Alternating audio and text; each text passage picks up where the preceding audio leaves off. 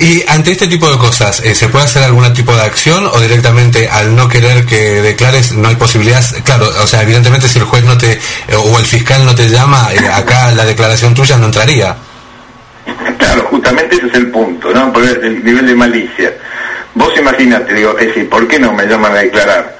Porque vos es elemental que ningún testigo, ninguno, se descarta antes de hacerlo declarar. Yo se lo digo públicamente a la fiscal. Digo, escúcheme, usted me llama a declarar. Si yo me, miento, me meten la causa por falso testimonio, me mete preso.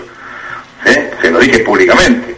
Ahora, ¿por qué no me llaman a declarar? Porque si yo, llamo a declarar, declaro todo esto y establezco y demuestro toda la relación, que incluso la documentación la tiene el propio gobierno de la ciudad, ¿cómo zafan de no procesar a los tipos? ¿Entendés?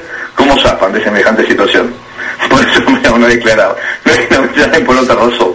Porque puede aportar cantidad enorme de, elementos a la causa ¿eh? que lo deje pegado concretamente en el descubrimiento de Aeromonta. Por eso me llaman a declarar. Esa es la única razón por la cual no me llaman a declarar. ¿Se entiende? Porque imagínate yo declaro y dice, ¿y usted cómo sabe que fue tal lado? Mira, pedir el acta tal, pedir el expediente tal, pedir la faja de clausura tal. Y que lo presenten. Y se acabó. ¿Se entiende?